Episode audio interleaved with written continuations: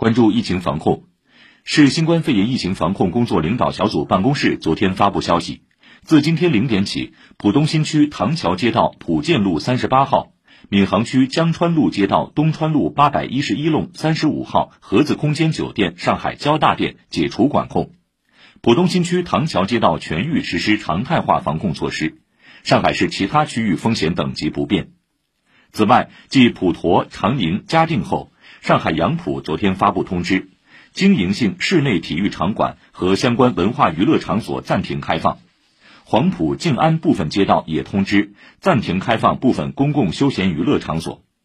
近日，上海本土疫情零星散发，为控制疫情传播风险，对部分风险人员实施“二加五”管控措施，即两天闭环管理、五天自我健康管理。针对网友关心的五天自我健康管理的要求是什么？能上班吗？上海发布昨天回应，自我健康管理期间可以上班，但要避免参加聚集性活动。如发现自己有发热症状，要第一时间报告单位、报告社区，做好个人防护措施，尽量避免乘坐公共交通工具，及时到就近的发热门诊就诊，并及时告知医生自己正处于健康管理期间。